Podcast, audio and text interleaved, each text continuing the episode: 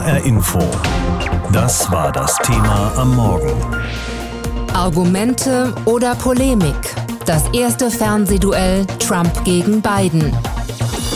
Jetzt bloß nichts falsch machen, keine Fakten durcheinander bringen, keine Schweißperlen auf der Stirn und bloß kein dummes Gesicht machen im falschen Moment. So eine direkte Konfrontation mit dem politischen Gegner in einer Live-Sendung verlangt den Kandidaten alles ab. So war es auch dieses Mal, als sich Donald Trump von den Republikanern und Joe Biden von den Demokraten das erste Rededuell geliefert haben.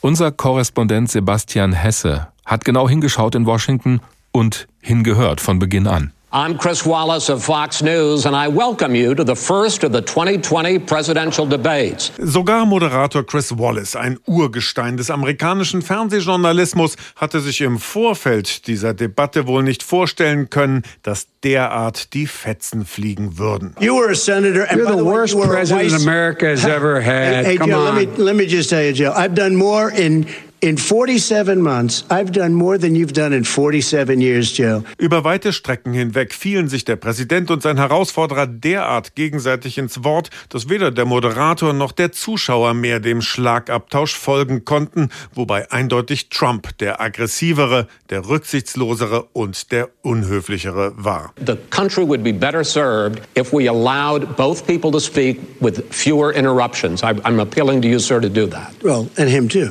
Well, frankly, you've been doing more Well, interrupting that's than he right, but he does plenty. Dem Lande wäre besser gedient, wenn sie sich nicht immer gegenseitig ins Wort fallen würden, rügt der Moderator und tadelt den Präsidenten. Er sei noch undisziplinierter als sein Gegenüber. Trump schoss zurück und meinte, er habe den Eindruck, mit Wallace zu debattieren. First of all, I guess I'm debating you, not him, but that's okay. I'm not surprised. Let me just tell you something. Und Biden schien gelegentlich regelrecht der Kragen zu platzen. Well, he's just shush for a minute.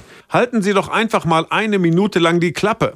Trotz all des Chaos und Stimmengewirrs ist die Rollenverteilung in diesem Wahlkampf einmal mehr klar geworden. Hier der Amtsinhaber, der in der üblich unbescheidenen Art mit seinen Erfolgen prahlt. Because there has never been an administration or president who has done more than I've done in a period of three and a half years. And that's despite the impeachment hoax. Trotz des Impeachment habe nie ein Präsident mehr in nur dreieinhalb Jahren zustande bekommen, sagt Trump.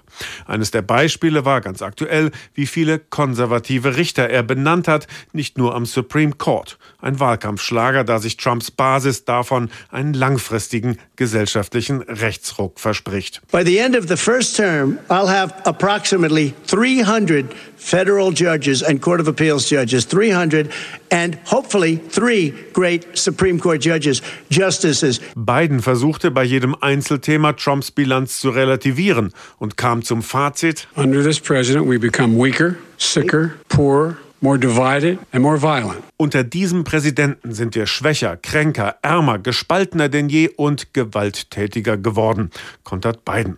Das waren die besten Momente des Herausforderers, der sich ja vor allem als die einfühlsamere, menschlich anständigere Alternative zu Trump anbietet. Über die weitesten Strecken ließ Biden sich nicht aus der Ruhe bringen und konnte gelegentlich einfach nur genüsslich lauschen, etwa als Trump nach den jüngsten Steuerenthüllungen befragt wurde. Will you tell us how much you paid in federal income taxes in 2016 and 2017? Millions of dollars. You paid millions of dollars. Millions in- of dollars. So yes. not 750. Millions of dollars. And you'll get to see it. And you'll get to see it. Sagen Sie uns, wie viel an Einkommensteuer Sie 2017 gezahlt haben, bohrt Wallace nach. Millionen, sagt Trump. Er werde das bei Gelegenheit auch nachweisen. Und so war bei einer Debatte mit wenig inhaltlicher Substanz zumindest klar geworden, dass die heiße Phase des vermutlich schmutzigsten, aggressivsten und hässlichsten Wahlkampfes der jüngeren US-Geschichte endgültig begonnen hat. So lief das erste Fernsehduell mit Präsident Donald Trump und dem Mann, der ihn gerne aus dem Amt befördern würde, Joe Biden. Entschieden wird am 3. November bei der Präsidentschaftswahl. Das klingt so ein bisschen holzschnittartig, Donald Trump gegen Joe Biden, aber das politische System der USA lässt es ja durchaus zu, den Wahlkampf auf diesen Punkt zu reduzieren. Bei der Wahl des Präsidenten geht's tatsächlich um er oder ich. Gut einen Monat ist es noch hin bis zum Wahltag am 3. November. Und in der vergangenen Nacht bzw. am frühen Morgen deutscher Zeit gab es nun das erste Fernsehduell der beiden. Der amtierende Präsident Donald Trump von den Republikanern ist auf seinen Herausforderer getroffen, Joe Biden von den Demokraten. Und das Wort getroffen können wir da sehr wörtlich nehmen. Radical left. Will you shut up, man? Listen, who is on your list, Joe? Ja, da reden wirklich nur zwei Kandidaten, äh, klang nach mehr. Halten Sie den Mund, sagt da Biden zu Trump. Konstanze Stelzenmüller lebt seit vielen Jahren in Washington, forscht dort bei der Denkfabrik Brookings Institution. Ich habe sie heute am frühen Morgen gefragt, was hat Sie denn an diesem Duell am meisten überrascht? Überrascht, dass es noch schlimmer war, als ich mir hatte vorstellen können. oh je. das müssen Sie Ja, erklären. Es war, es war wirklich, es war wirklich furchtbar. Es wurde andauernd unterbrochen, es wurde gelogen, es wurde geschimpft. Und da ist auch diese Last ungleich verteilt. Der Präsident hat eindeutig mehr gelogen, eindeutig häufiger unterbrochen. Er hat gewirkt wie ein beleidigter Teenager, der sich unbedingt am Tisch durchsetzen will.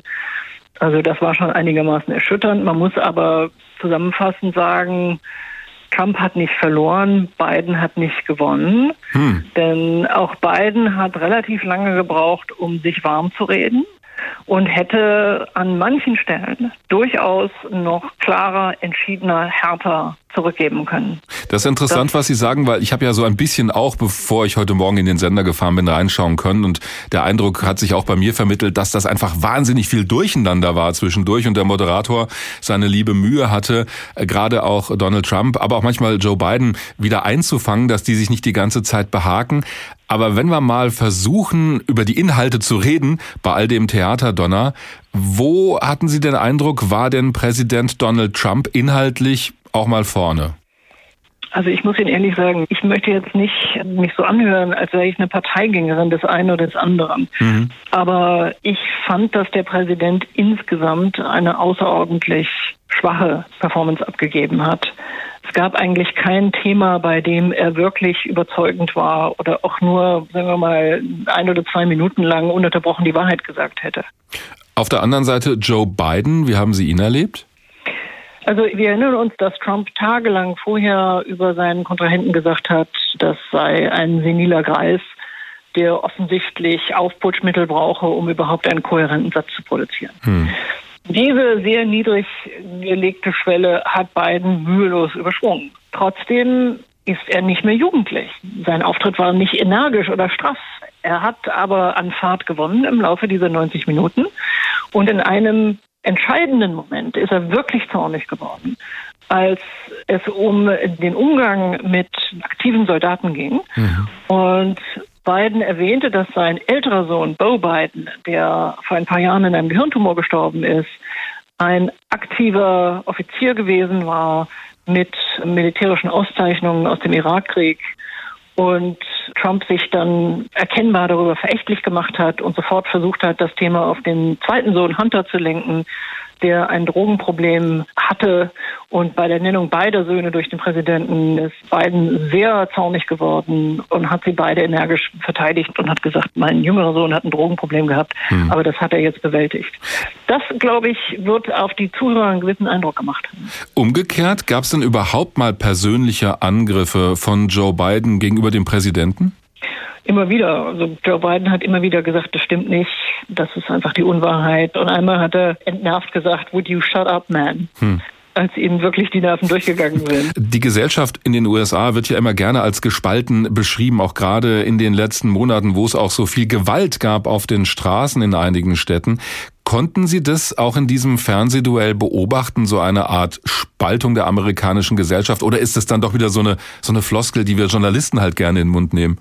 Ich glaube, das ist schon richtig. Also das sieht man ja jetzt auch in den sozialen Medien, dass diese Debatte im Grunde genommen die gespaltene Wahrnehmung in dieser Gesellschaft relativ akkurat wiedergegeben hat. Das Durcheinanderreden, das nicht aufeinander eingehen.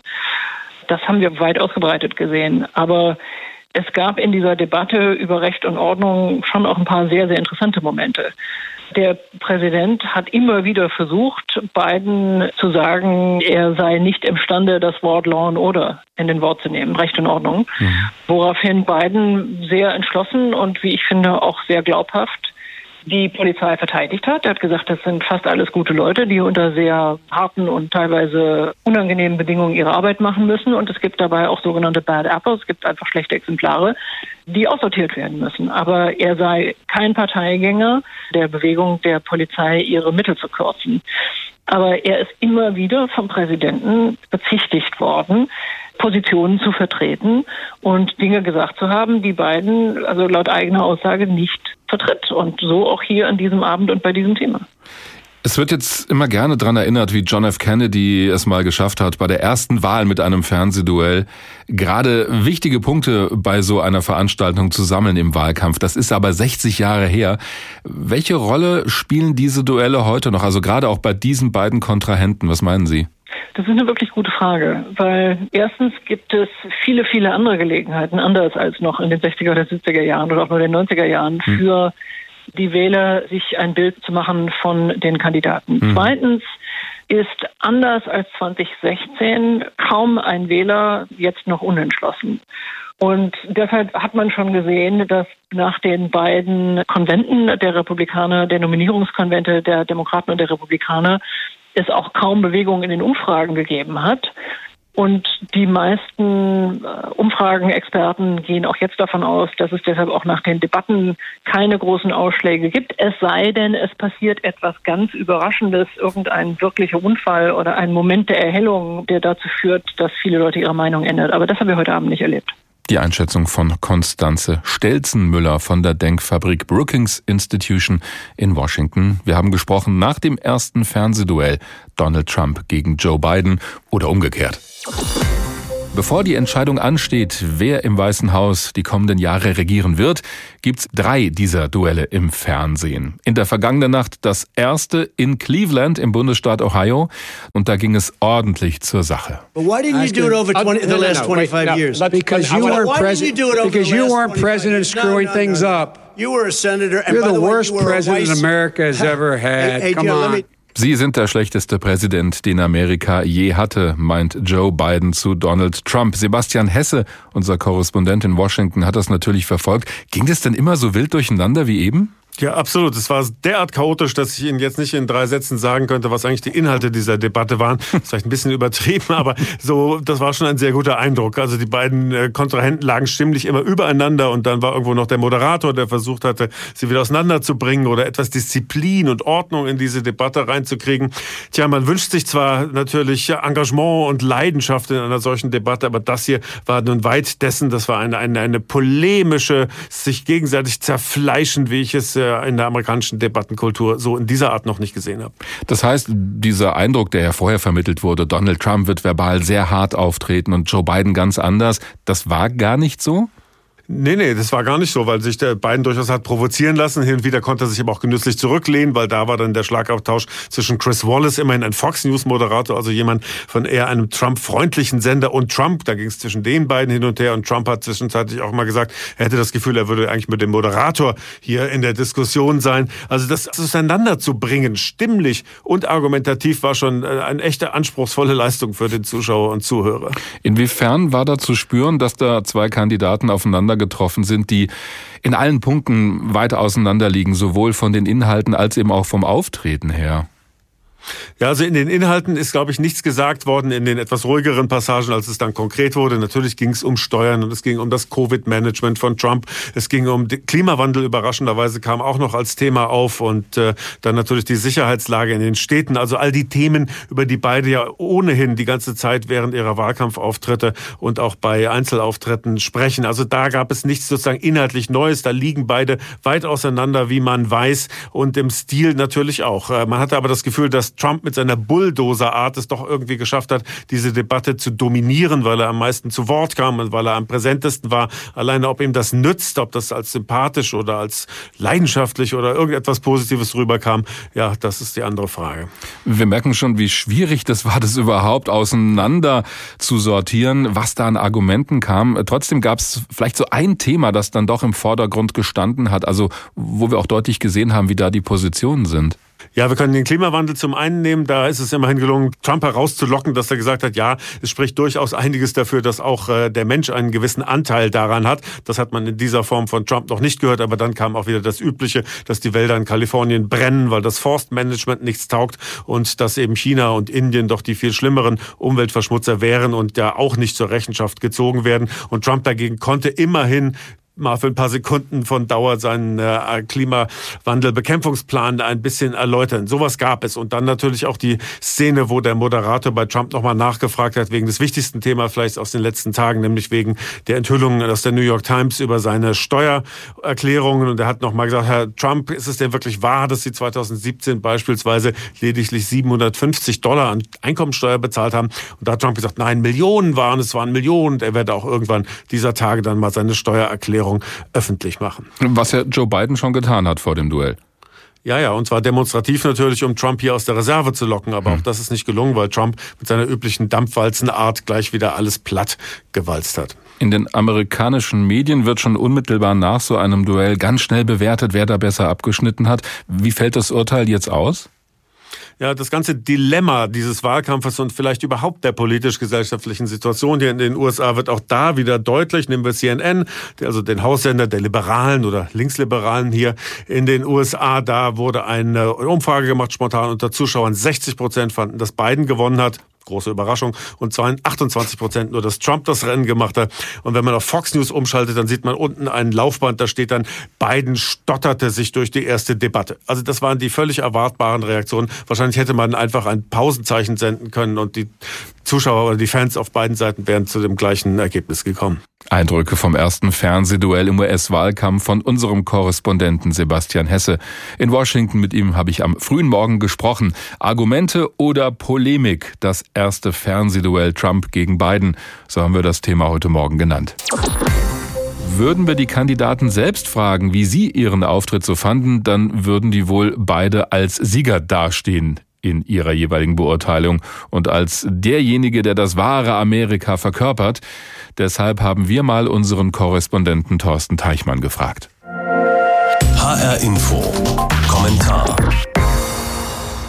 Das ist nicht Amerika. Das erste Fernsehduell von US-Präsident Trump und seinem Herausforderer Biden glich eher einem Klischee von zwei älteren, meinungsstarken Herren, die sich im Park über den Weg laufen und sich gezielt den Rollator gegen das Schienbein hauen. Trump eiferte, nichts an Joe Biden sei clever. Biden fragte, ob Donald Trump nicht mal die Klappe halten kann. Das wird keine Wechselwähler überzeugen, sondern nur die eigene Basis mobilisieren. Trump unterbrach Biden von Anfang an, weil das seine Fans so erwartet hatten. Und Biden entsprach wiederum den Vorstellungen seiner Anhänger. Er ging zumindest nicht auf jeden Eingriff ein und nutzte die Zeit, um politische Vorstellungen zu erklären.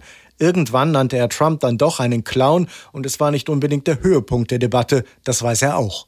Die Politshow ist Ausdruck der gegenwärtigen Situation in den Vereinigten Staaten, in der beide Seiten, und es sind eben Trump-Anhänger und Trump-Gegner, sich nichts mehr zu sagen haben. Wir oder die heißt das Motto. Trump hatte vor vier Wochen zum Abschluss des Parteitags der Republikaner mit Blick auf das Weiße Haus gesagt, wir sind hier und Sie sind es nicht. Und die US-Demokraten sind immer noch verletzt, dass Hillary Clinton vor vier Jahren ausgerechnet gegen den Fernsehdarsteller Trump verloren hatte. Das geht so tief. Und so spulte jede Seite in der teils chaotischen Situation dieser Fernsehdebatte ein Best-of-Programm ab.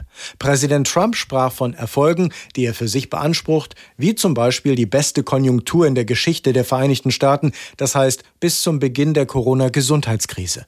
Trump erklärte, wie viele Richterposten er mit konservativen Juristen besetzen konnte, dass er die Wirtschaft von Umweltauflagen befreit habe und dann ist da natürlich die Steuerreform von 2017. Am schlagkräftigsten ist Trumps Kritik, dass Joe Biden die vergangenen 40 Jahre zu wenig für das produzierende Gewerbe getan habe. Warum hat sich Biden nicht früher für schwarze Amerikaner und Gerechtigkeit eingesetzt? Aber Trump vergibt den Punkt, weil er lieber den plakativen Lieblingsthemen seiner Basis hinterherhetzt, wie angebliche Millionenzahlungen aus Moskau an Bidens Sohn Hunter. Eine Behauptung, nicht belegt, nicht völlig widerlegt und es raubt der anderen Seite Zeit. Biden erklärte, er wolle nicht auf jede Lüge von Trump eingehen und die Bevölkerung wisse, dass der Präsident ein Lügner ist. Er sah sich gezwungen, sowohl in der Umweltpolitik als auch bei der Frage von Polizeigewalt vom linken Flügel der Demokraten abzurücken. Er hätte Trumps Gebrüll vom drohenden Sozialismus viel eleganter entkräften können, so aber wirkte er sogar zeitweise harmlos. Aber all das Getöse ist eben nicht Amerika. Überlegtere Töne, neue Gedanken wären näher am Puls. Die Vereinigten Staaten sind ein tief verunsichertes Land. Das zeigen die Proteste gegen Polizeigewalt und Rassismus, die in Städten wie Portland, Chicago und Minneapolis auch in Gewalt umgeschlagen sind. Verunsichert auch durch die Corona-Gesundheitskrise und eine Wirtschaftskrise, die vor allem die jüngere Bevölkerung trifft. Beide Kandidaten sind deshalb Verlierer. Sie greifen die Stimmung nicht auf. Trump will weitermachen wie bisher und Biden geht auf Nummer sicher und tritt nur halbherzig für Wandel ein. Der Kommentar von unserem USA-Korrespondenten Thorsten Teichmann nach dem ersten Fernsehduell des Präsidenten gegen den Mann, der gerne Präsident werden möchte. Nehmen wir den US-Präsidenten für einen Moment nochmal genauer in den Blick. Woher kommt der Erfolg von Donald Trump? Was hat seinen Aufstieg möglich gemacht und was sehen seine Anhänger noch heute in ihm?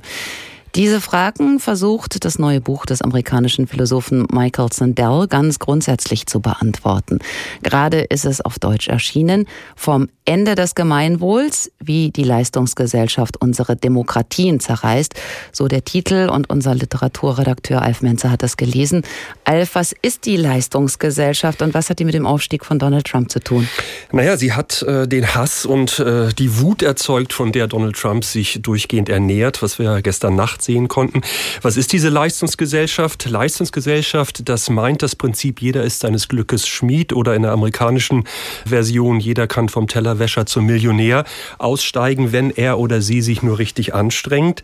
Dieses Leistungsmantra, das gab es natürlich schon immer. Das ist praktisch der Kern des amerikanischen Traums. Aber seit den 80er Jahren, so meint Sandel, hat sich da was Merkwürdiges getan. Und das ist für ihn sozusagen die Ursünde der Leistungsgesellschaft.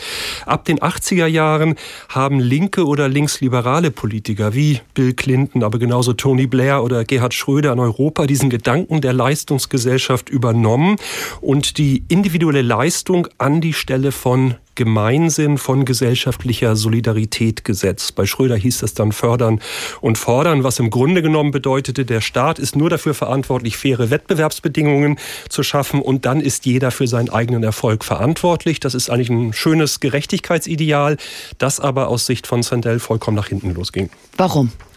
Ja, zum einen, weil es nicht so einfach ist, gleiche Ausgangsbedingungen zu schaffen. Das ist eine Illusion. Sozialer Aufstieg ist eben nicht für jeden gleich möglich, weil man doch, je nachdem, aus welcher Familie man kommt, welches Vermögen man hat, man andere Ausgangsbedingungen hat. Das geht nicht so ohne weiteres. Aber noch wichtiger ist für Sandel ein anderer Aspekt dieser Leistungs- und Wettbewerbsideologie. Und das ist die Vorstellung, dass jeder, der Erfolg hat, diesen Erfolg auch persönlich verdient haben soll. Dass Erfolg praktisch moralisch gerechtfertigt ist. Also wer Millionen Boni kriegt, der hat das eigentlich auch verdient.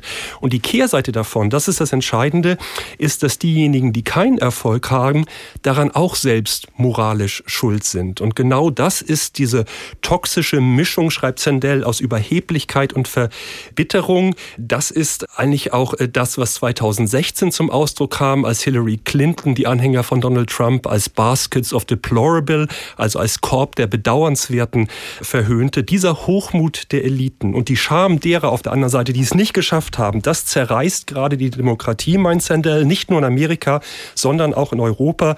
Das führt zu dieser Spaltung der Gesellschaft, aus der eben Populisten wie Trump oder auch Boris Johnson eben Kapital schlagen können. Hat er Ideen, wie diese Spaltung wieder überwunden werden könnte? Die hat er, da ist er nicht ganz so ausführlich wie in seiner, wie ich finde, sehr großartigen Analyse. Er verfolgt da im Wesentlichen den Gedanken, der Wert der Arbeit, der dürfe sich nicht mehr nur am finanziellen Erfolg messen. Wir müssen wieder einen Sinn dafür entwickeln, was Arbeit gesellschaftlich wert ist. Dass die Arbeit einer Krankenschwester zum Beispiel auf ihre Weise auch oder vielleicht sogar wertvoller ist als die Arbeit eines Hedgefondsmanagers, auch wenn der wirtschaftlich viel besser dasteht. Wie kann man so einen Bewusstseinswandel fördern? Da hat er ganz konkrete Vorschläge, zum Beispiel durch ein Steuersystem, das produktive Arbeit honoriert und unproduktive Spekulation bestraft. Also zum Beispiel Senkung der Lohnsteuer auf der einen Seite und äh, Besteuerung von unproduktiven Vermögen oder Finanztransaktionen auf der anderen Seite. Und dass man einem Populisten wie Donald Trump am besten mit einer konsequenten Steuergesetzgebung beikommt, das haben wir gerade in den letzten Tagen gehört, dass seine Steuerunterlagen bekannt wurden. Also ich würde sagen, auch in dieser Hinsicht ist das Buch von Michael Sandel eigentlich das Buch der Stunde. Michael Sandel vom Ende des Gemeinwohls, wie die Leistungsgesellschaft unsere Demokratien zerreißt, erschienen bei S. Fischer, kostet 25 Euro. HR Info. Das Thema. Wer es hört, hat mehr zu sagen.